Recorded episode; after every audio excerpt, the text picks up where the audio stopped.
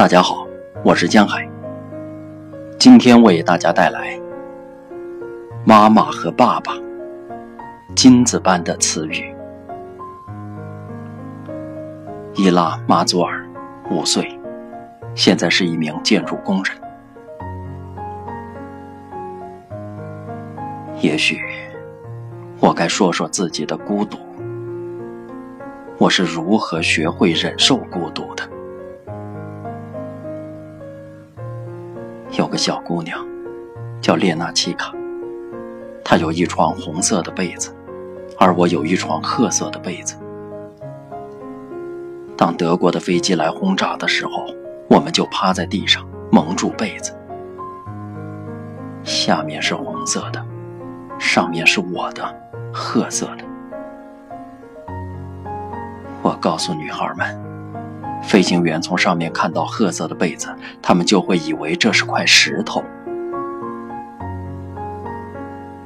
对于妈妈的记忆，只剩下了一种，就是我害怕失去的。我认识一个小姑娘，她的妈妈在轰炸中死了，她一直在哭泣。我的妈妈就把她抱在怀里，安抚她。后来，我和一位陌生的阿姨在村子里埋葬了我的妈妈。我们给她擦洗身体，她躺在那里，显得那么小，就像个小姑娘。我不害怕，我一直在抚摸她，像平常一样把她的头发和双手擦干净。他哪里受了伤，我没有发现。可想而知，是子弹伤，伤口很小。为什么我认为妈妈身上是受的子弹伤呢？因为有一次我在路上看到过这种小子弹，当时还很惊讶，怎么用这么小的子弹就可以把那么大的人打死？甚至就连我本人。也要成千倍的、成百万倍的大于它呀！为什么我会记住“百万”这个词？因为我觉得这是非常非常多的意思，多的不能计算。妈妈没有立刻死去，她在草地上躺了很久，睁开眼睛说：“伊拉。”我该跟你说几句话，妈妈，我不想听。我认为，如果他对我说了他想说的话，他就会死的。我们给妈妈擦洗干净了，她蒙着头巾躺在那里，梳着大大的发辫，像个小姑娘。这已经是用我现在的眼光来看他了。我的年龄已经比他大两倍了。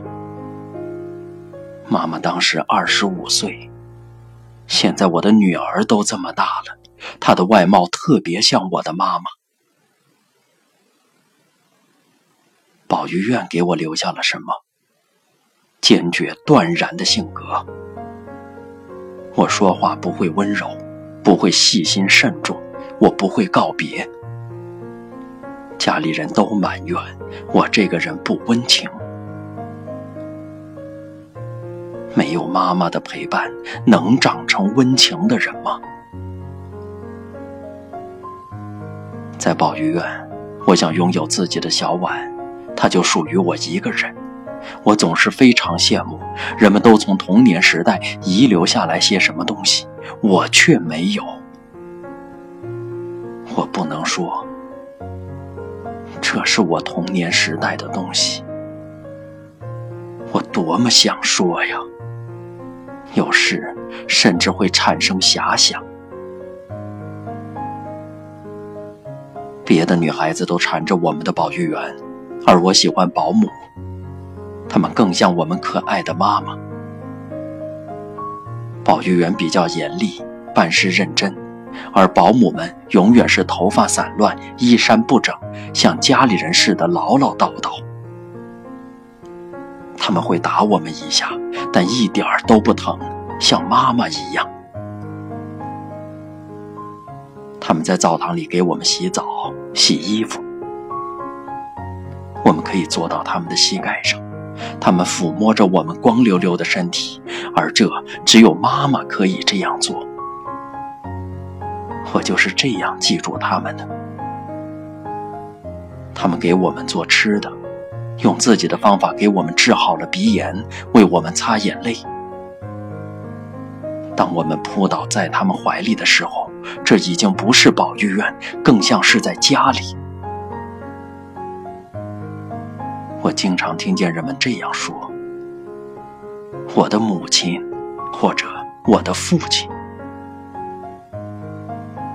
我不明白，怎么能这样说呢？母亲、父亲，就像称呼陌生人似的，只能是妈妈或者爸爸。如果他们还活着的话，我会这样叫他们：妈妈、爸爸。这是金子般的赐予。